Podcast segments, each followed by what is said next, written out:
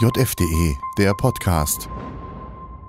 Vielleicht haben Sie es mitbekommen. Vor nicht allzu langer Zeit ging eine Meldung rum, die da lautete, unter den Top 100 Unternehmen der Welt ist kein einziges deutsches mehr. Diese Meldung reiht sich ein in eine ganze Reihe vieler Meldungen, die alle zusammengenommen doch immer stärker zu dem Bild führen, dass sich unser Land im Niedergang befindet, wenn nicht gar im freien Fall. Das hat sicher viele Gründe. Einen der vielleicht wichtigsten davon wollen wir heute behandeln. Uns freut mich sehr, das mit einem der wohl kompetentesten Gesprächspartner tun zu können, den man für dieses Thema finden kann, nämlich das deutsche Bildungssystem oder wie er wahrscheinlich sagen würde, das deutsche Missbildungssystem. Das jedenfalls ist heute unser Thema bei JFTV. Das JFTV-Thema der Woche. Und damit herzlich willkommen, meine sehr verehrten Damen und Herren, zu einer neuen Ausgabe von JFTV Thema. Herzlich willkommen auch an unsere Zuhörer im JF Podcast und herzlich willkommen natürlich auch an unseren heutigen Gesprächspartner. Er ist Lehrer und Psychologe. Er hat mehrere Bücher, insbesondere auch zur Bildungspolitik geschrieben und er war von 1987 bis 2017 Präsident des Deutschen Lehrerverbandes. Herzlich willkommen bei JFTV, Josef Kraus. Ja, natürlich, mache ich gerne. Ja, Herr Kraus, Sie schreiben in einem Kommentar zum Zustand des deutschen Bildungssystems in der aktuellen Ausgabe der Jungen Freiheit, ich zitiere, da ist nicht viel zu retten, schon gar nicht mit einem einzigen Schuljahr. Das deutsche Schul- und Bildungswesen vom freien Fall aufzufangen, wird mehrere Jahre dauern. Und Sie heben hervor, das habe auch nicht nur mit Corona zu tun. Womit hat es denn noch zu tun? Nun, äh, ich beschäftige mich mit Bildungspolitik und Schulpädagogik im Grunde genommen seit 40 Jahren und habe auch viel darüber geschrieben. Bis vor zehn Jahren habe ich noch gehofft, dass da was zu retten ist. Aber mittlerweile muss ich sagen, es ist immer schlimmer geworden, auch schon vor Corona. Vor allem, wir haben auch äh, kaum noch eine echte Konkurrenz zwischen den verschiedenen Bundesländern weil sich alle 16 Bundesländer offensichtlich auf einem einheitlichen, schwachen, niedrigen Niveau äh, wiedergefunden haben. Früher gab es wenigstens noch den Konkurrenz, die Konkurrenz zwischen äh, den unionsgeführten Ländern und den SPD-geführten Ländern. Die unionsgeführten Länder haben auch immer äh, besser abgeschnitten. Naja, nun gut, ähm, das war mein äh, Glaube, dass diese Konkurrenz letztendlich auch zu Leistungssteigerungen führt. Und dann hatte ich übrigens ähm, das hat jetzt nichts mit Buchwerbung zu tun, aber der Titel ist mir wichtig. Vor fünf Jahren das Buch geschrieben, wie man eine Bildungsnation an die Wand fährt. In der Hoffnung, dass durch eine solche knallharte Defizitanalyse äh, die Politik aufwacht.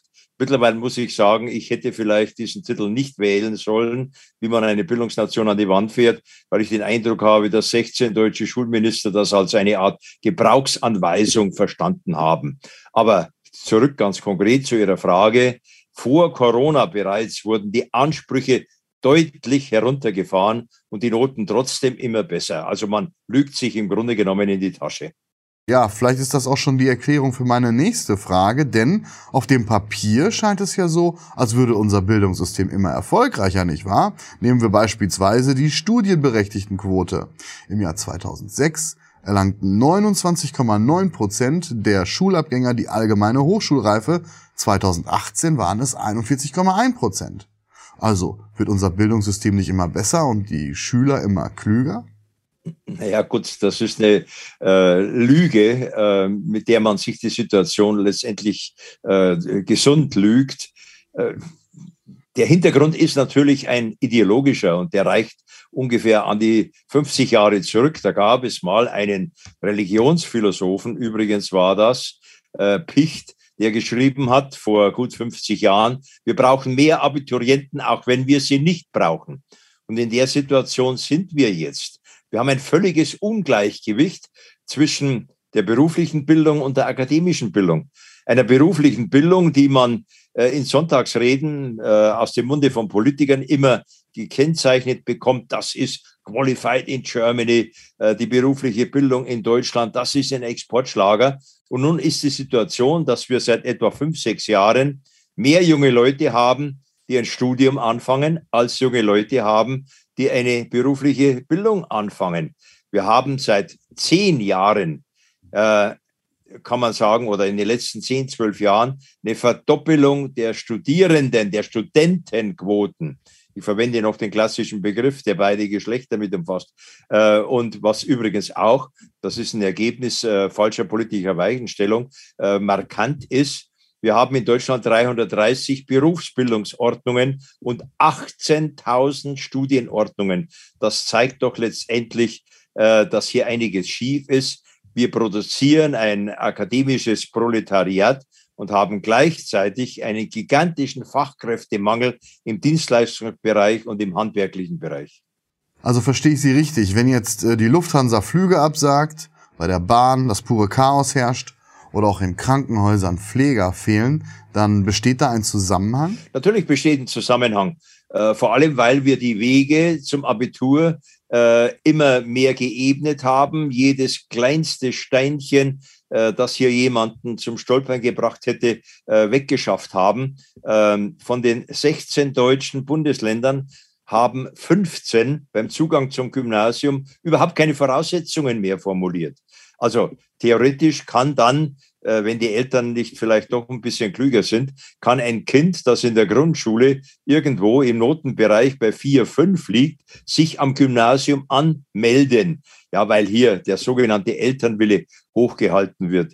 Nur in Bayern haben wir noch die Regelung, dass ans Gymnasium nur derjenige kann, der in der Grundschule in drei Fächern einen Notendurchschnitt von 2,33 hat, wobei hier allerdings auch Nebenwege möglich sind durch eine gesonderte Aufnahmeprüfung. Aber in dem Moment, wo ich das Gymnasium zur eigentlichen Hauptschule mache, in dem Moment, wo ich die Ansprüche des Gymnasiums runterfahre, es gibt fast keine Sitzenbleiber mehr.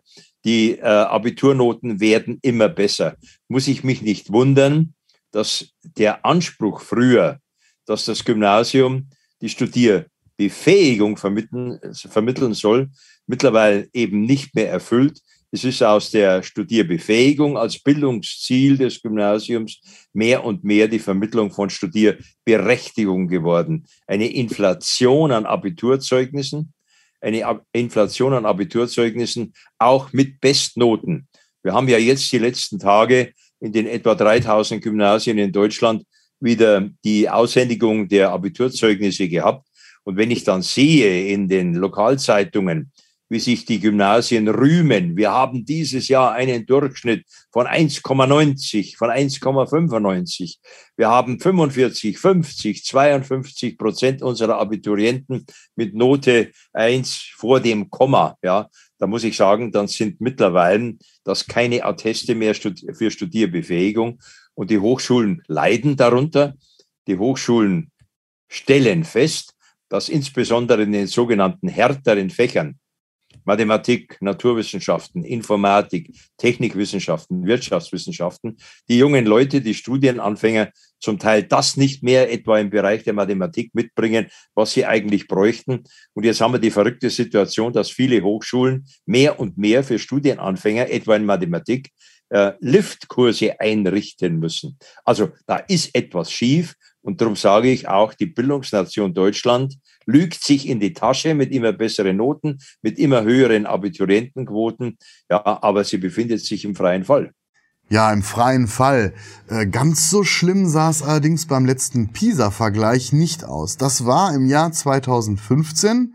Damals belegte Deutschland im Bereich Mathematik den 16. Rang weltweit, Naturwissenschaften den 15., beim Lesen sogar den 10 und insgesamt den 13. Rang. Das ist jetzt nicht die absolute Weltspitze, aber immerhin gutes gesichertes Mittelfeld und noch vor Ländern wie zum Beispiel den USA oder Großbritannien. Mit Blick auf diese Zahlen übertreiben Sie da nicht ein wenig? Äh, PISA interessiert mich herzlich wenig. Denn PISA misst einen ganz minimalen Ausschnitt aus dem schulischen Leistungsgeschehen bei Neuntklässlern. Das lässt überhaupt keine Aussage zu über die Studierfähigkeit, die dann drei oder vier Jahre später erworben werden soll. Im Übrigen ist das alles sehr relativ. In dem Moment, wo weltweit, vielleicht mit Ausnahme ähm, in chinesischen Großstädten, ähm, die Ansprüche runtergefahren werden. Das geschieht ja auch in Großbritannien, das geschieht in Frankreich, das geschieht in den Vereinigten Staaten, dass die Ansprüche runtergefahren werden, äh, kann man in der Relation ja vielleicht noch relativ gut dastehen. Was mich eigentlich mehr interessieren würde, wenn mich PISA überhaupt interessiert, ich habe ja schon bereits vor äh, 15 Jahren ein Buch geschrieben über den PISA-Schwindel. PISA-Schwindel deshalb, weil alle in Deutschland besoffen sind von PISA. Schwindel aber auch deshalb, weil da unglaublich viel damit geflunkert wird. Viel interessanter wäre für mich ein echter innerdeutscher Vergleich. Äh, was hilft es mir, mein Bildungssystem, mein deutsches Bildungssystem äh, zu vergleichen äh, mit Hongkong, zu vergleichen mit Singapur, zu vergleichen mit äh, Südafrika. Viel interessanter wäre, weil man daraus Schlussfolgerungen ziehen könnte, wie schaut es innerdeutsch aus? Und bei den ersten PISA-Studien, die erste hatten wir ja bereits im Jahr 2000, bei den ersten PISA-Studien gab es ja auch noch innerdeutsche Leistungsvergleiche, ja, mit der Kernaussage, dass wir bereits bei Neuntklässlern innerhalb Deutschlands ein Leistungsgefälle von eineinhalb Jahren haben.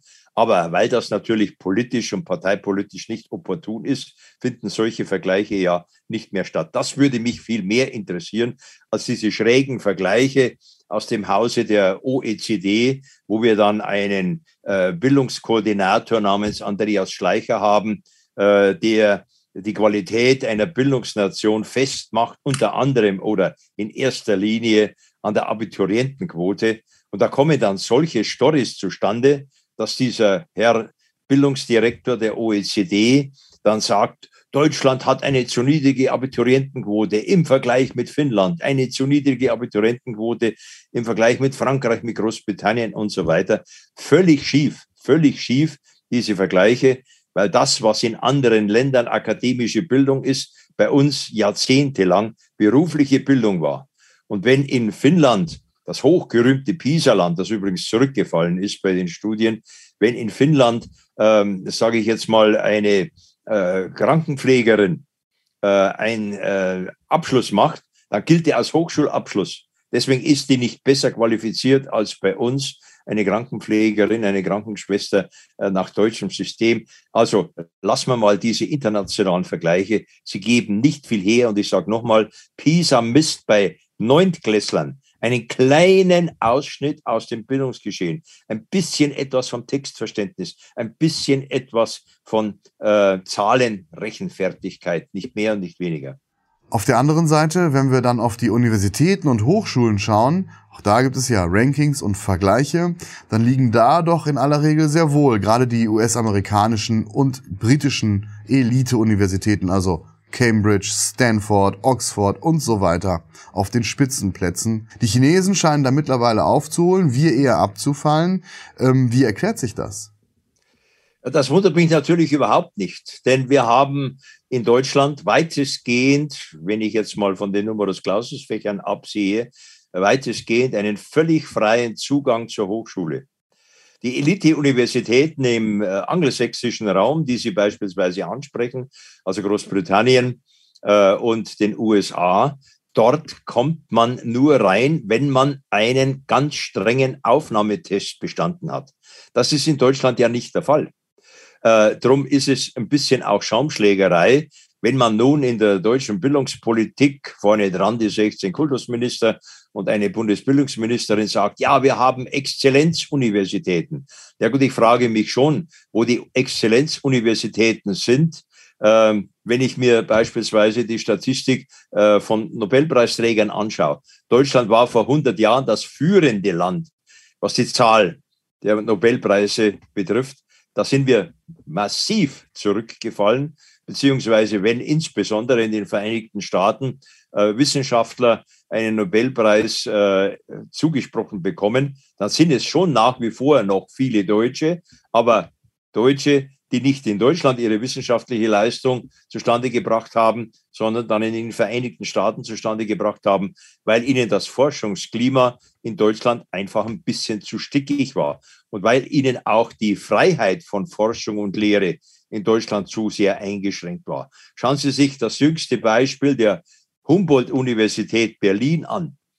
Die hat den Titel der Exzellenzuniversität. Und dann findet in Berlin eine Nacht der Wissenschaft statt mit insgesamt 1300 Vorträgen. Und ein Vortrag wird herausgekegelt von einer Doktorandin der Biologie, die biologisch begründet, dass es nur zwei Geschlechter gibt.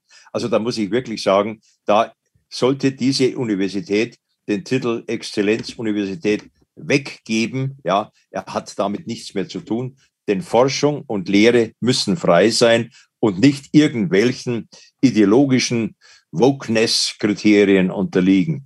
Also da fallen wir zurück. Machen wir es wirklich nochmal fest, auch an Nobelpreisen im Bereich Medizin, im Bereich äh, Naturwissenschaften, Physik, äh, Chemie, Wirtschaftswissenschaften. Ich habe eingangs eine jüngst verbreitete Meldung zitiert, nämlich, dass kein deutsches Unternehmen mehr unter den Top 100 Unternehmen dieser Welt ist. Besteht auch da ein Zusammenhang? Natürlich besteht da ein Zusammenhang. Äh, denn eine Firma kann nur so gut sein, wie die Qualifikation von unten beginnen, der Mitarbeiter bis hinauf ins Management ist. Und schauen Sie sich mal äh, DAX-Unternehmen in Deutschland an, schauen Sie sich führende Banken in Deutschland an. Ja, äh, wo, wo holt man sich die, die, die Chefs her, zum Teil ja auch aus dem Ausland? Wir produzieren in Deutschland Quantität statt Qualität. Und um es mal in eine mathematische Formel zu gleiten, in Deutschland mit dem freien Zugang äh, zum Gymnasium, mit dem freien Zugang zur Hochschule, kostet übrigens ja alles nichts, was ja in Ordnung ist, äh, sind wir nahe an diesem mathematischen Gesetz, dass sich Quantität und Qualität reziprok verhalten. Das heißt, je mehr ich künstlich durch politische Manipulation die Quote steigere, umso mehr ist die Qualität zurückgefahren worden oder anders ausgedrückt, höhere Quote an Abiturienten, an Doktoranden. Wir haben in Deutschland 30.000 Leute, die jedes Jahr den Doktor machen. Ja, äh, das ist für mich nicht unbedingt Ausweis von Qualität, sondern das ist für mich irgendwo auch ein bisschen Ausweis von Inflation, von einst angesehenen Titeln. Aber nochmal zum reziproken Verhältnis Quantität-Qualität. Ich will als Politik die Quote steigern, mehr Abiturienten, mehr Hochschulabsolventen, mehr Doktoranden, mehr Diplomierte, mehr Master und so weiter. Und das erreiche ich im Grunde genommen nur, indem ich die Ansprüche, die Hürden runterfahre. Ja, Ansprüche und Hürden herunterfahren, Herr Kraus. Anders ausgedrückt, die Leistung herunterfahren. Leistung ist Ihnen offenbar ein ganz wichtiges Element, das Leistungsprinzip. Dafür sprechen Sie sich aus. Umgekehrt beklagen Sie, wiederum zitiert aus der aktuellen Ausgabe der Jungen Freiheit, das Leistungsprinzip wurde für Igittigit erklärt. Aus Lehrplänen wurden Lehrpläne mit Doppel-E. Aus ergebnisorientierter Schule wurde ein erlebnisorientierter Lebensraumschule. Wenn man sich anschaut, wie einzelne deutsche Länder darauf reagieren, muss einem Angst und Bange werden. Ja, Herr Kraus, äh, welche Länder meinten Sie damit? Und können Sie ein paar konkrete Beispiele nennen? Also damit eines klar ist, ich will keine Drillschule, wie wir sie im fernen Asien haben. Das will ich nicht. Aber wir haben das andere Extrem. Wir haben tatsächlich, Sie haben es zitiert, aus Lehrplänen mit H geschrieben, Lehrpläne mit Doppel-E gemacht. Wir haben, ich fange mal im Grundschulbereich an, wir haben den Grundwortschatz heruntergefahren. Grundwortschatz, das ist der Wortschatz, den am Ende einer vierten Klasse, also das sind etwa Zehnjährige, ein Kind aktiv gebrauchen können soll. Wortschatz, Schatz, ja. Dieser Wortschatz wurde in den letzten 20 Jahren von 1400 über 1300 auf 1100 auf 900 und in manchen Bundesländern auf 720 Wörter reduziert. Das ist doch äh, ein Symptom dafür, wie heruntergefahren wurde. Ja, ich möchte jetzt mal nicht unterstellen, das wurde auch mit Rücksicht auf den hohen Migrantenanteil gemacht, äh, obwohl man fast versucht sein könnte, äh, das auch zu vermuten. Ja, es wird nicht mehr auswendig gelernt. Man verzichtet auf das Lesen längerer Texte. Man verzichtet auf das Schreiben längerer Texte. Man macht aus Deutsch. Aber, aber Herr Kraus, wenn ich es unterbrechen darf, wozu braucht man das denn noch in der digitalen Welt von heute? Schreiben braucht niemand mehr, sondern tippen. Es braucht auch keiner mehr rechnen, sondern hat jeder einen Taschenrechner in seinem Smartphone. Auch Lesen ist nicht mehr unbedingt so wichtig. Man kann sich Artikel online vorlesen lassen und auch Informationen kann man ja jederzeit googeln. Also in einer Welt, in der man das Wissen der Menschheit in der Hosentasche hat, Ist das alles nicht längst überflüssig? Das ist nicht überflüssig, denn der Mensch, wenn er politisch mündig sein will, braucht viel Vorratswissen. Jetzt stellen Sie sich mal eine politische oder historische äh, oder naturwissenschaftliche Debatte von drei Leuten, die sich meinetwegen sogar äh, Doktores nennen, vor. Und alle drei müssen aber ständig alle zwei Minuten sich irgendeine Information downloaden. Nein, da bin ich fast so weit, äh, den äh, guten alten George Orwell beziehungsweise die Leitsprüche seines Big Brother zu zitieren. Unwissenheit ist Stärke. Deswegen werden dort ja auch die Menschen in seiner düsteren äh, Vision von 1984 dumm gehalten, weil ein dummes Volk sich leichter re äh, regieren lässt. Nein, es ist eine Utopie zu glauben, man könnte alles downloaden. Übrigens ist ja sogar ein pädagogischer Begriff äh, geworden. Download Knowledge, Instant Knowledge, Just-in-Time Knowledge. Der Mensch braucht Vorratswissen, damit er, wenn er die Tagesschau anschaut, sofort assoziieren kann sein Wissen und beurteilen kann, kann das stimmen oder stimmt das nicht. Wenn er da erst wieder ins Netz gehen muss, dann müsste er während der Tagesschau wahrscheinlich drei oder fünf oder zehnmal ins Netz gehen und würde die anderen Nachrichten wieder verschwitzen. Ja. Im Übrigen, das wissen wir aus der Lernpsychologie, das wissen wir aus der Hirnphysiologie und Hirnpsychologie. Je mehr ein Mensch Vorratswissen hat, abgespeichert im Kopf, desto leichter tut er sich, was Neues dort in die geschaffenen Strukturen hineinzubringen. Oder anders ausgedrückt, Nehmen Sie mal äh, die Kompetenz an, fremde Sprachen zu sprechen. Das kann ich nicht mit einem Übersetzungsdiktiergerät machen. Ja, äh, da leidet jede Kommunikation darunter. Das wird, da wird die Kommunikation steril. Im Übrigen sage ich jetzt mal sehr platt. Äh, je mehr Fremdsprachen ich kann, desto leichter fällt mir das Erlernen einer weiteren Fremdsprache. Die dritte Fremdsprache erlernt sich leichter als die zweite, die vierte leichter als die dritte, die fünfte leichter als die vierte. Okay, das ist jetzt fast ein bisschen utopisch, aber das geht nicht über Digitalisierung. Ich glaube, dass im Bildungsbereich, im fachwissenschaftlichen Bereich mag es etwas anderes sein. Ich glaube nicht, dass im Bildungsbereich diese Digitalisierungseuphorie uns etwas bringt. Im Gegenteil, Sie vermittelt bei jungen Leuten die Vorstellung, ach, ich muss mich nicht mehr anstrengen, ich kann ja mit der Maus oder mit irgendeinem Klick mir alles holen. Was soll ich mit diesem ganzen Vorratswissen, mit diesem ganzen Schrott, äh, der, und der, der mir die Schule äh, vermittelt? Äh, nehmen Sie mal mathematisches Verständnis her. Wenn ich nicht die Grundlagen im Kopf habe, ähm, der, der Grundrechnungsarten, dann muss ich mir von einem Finanzminister ständig Lügen anhören, weil ich kein Kalkulationsvermögen mehr habe. Hm. All das führt unterm Strich vor allem zu einer Frage, nämlich was können denn Eltern tun, um zu verhindern, dass ihre Kinder, naja, man muss es schon fast so sagen, zu Opfern dieses hm, Missbildungssystems werden, wie Sie es jetzt umfangreich beschrieben haben. Also was können Eltern tun, damit ihre Kinder trotzdem eine gute Bildung erfahren? Also viele Eltern, äh, das ist aber eine äußerst bedauerliche Entwicklung. Viele Eltern, vor allem in bildungsnahen, in bürgerlichen Elternhäusern, sagen, okay, dann müssen wir halt die Nachhilfelehrer machen. Dann machen wir mit unseren Kindern ja, lesen, lesen, lesen und Sprache üben und äh, Mathematik üben. Das kann es nicht sein. Das muss der Job der Schule sein. Ent Eltern sind nicht die Hilfslehrer der Nation. Also, was können sie tun? Sie sollen erstens mal davon Abstand nehmen, zu glauben, dass der Mensch mit dem Abitur beginnt wegkommen von dem Ehrgeiz, dass das eigene Kind aber unbedingt ans Gymnasium muss, unbedingt Abitur machen muss, unbedingt einen Master, Bachelor oder so, so etwas erwerben muss, sondern vom Kind wirklich ausgehen. Was ist für das Kind wirklich das Beste? Dann sollte man sich als Eltern aber auch nicht scheuen, etwa mit der Grundschullehrerin das ist jetzt kein Gender-Ausdruck, wenn ich sage Grundschullehrerin, denn über 90 Prozent der Lehrkräfte in den Grundschulen sind Frauen, ja, dass man sagt, also verzeihen Sie, können wir mal drüber reden. Ich habe nicht den Eindruck, dass Sie hier in der zweiten, dritten oder meinetwegen auch vierten Klasse einen anspruchsvollen Unterricht halten, der mein Kind auf die weiterführende Schule vorbereitet. Und dann sollen sich Eltern aber auch nicht von Supernoten blenden lassen. Leider tun das viele Eltern. Und es sollten sich Eltern auch an die Politik wenden. Natürlich erstmal an die Schulämter, das ist nicht Politik, das ist Verwaltung. Sie sollten sich an die Politik wenden und sollten sagen, hey Leute, wir wollen wieder eine anspruchsvollere Schule.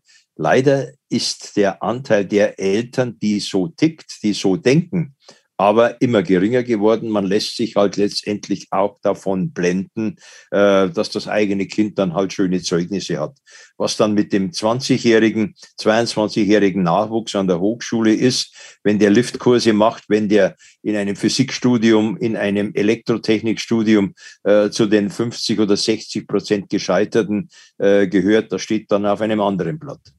Ja, Herr Kraus, vielen lieben Dank für dieses sehr informative Gespräch. Alles Gute und auf Wiedersehen. Ich danke auch. Viele Grüße nach Berlin.